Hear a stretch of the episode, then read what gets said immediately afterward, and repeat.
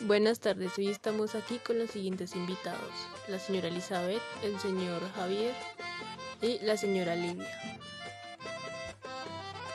Buenas tardes. Buenas tardes. Buenas tardes. Bueno, hoy les voy a hacer unas preguntas sobre el maestro Escalona. Empiezo por usted, señor Javier. Cuéntenos, ¿quién era el maestro Escalona? Bueno, les cuento. El maestro Escalona fue más que uno de los grandes juglares del vallenato en el país. Rafael Escalona nació un 26 de mayo de 1927 en el municipio de Pailitas, en el departamento del Cesar. Fue uno de los grandes leyendas de la música colombiana en el exterior. Listo. Seguimos con usted, eh, señora Elizabeth.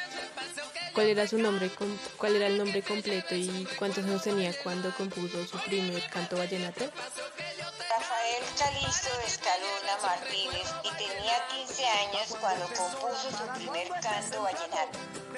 Listo, muchas gracias. Eh, seguimos con usted, señora Livia. ¿Por cuáles artistas fueron grabadas sus canciones? Bueno, sus canciones fueron grabadas por destacados artistas de la música vallenata como Guillermo Buitrago y sus acompañantes, Ángel Fontanilla, Efraín Torres y Carlos El Mocho Rubio. Julio Bovea, Bovea y sus vallenatos, Diomedes Díaz, El Binomio de Oro, Rafael Orozco e Israel Romero. Jorge Oñate, Poncho y Emilianito Zuleta, Iván Villazón y aunque sus composiciones se hicieron más populares, en la voz de Carlos Vives. Bueno, hoy aprendimos bastante acerca de Rafael Escalona. Claro, que, que sí fue un gran hombre, hizo muy buenas canciones. Interesante y reconocido en el mundo vallenato.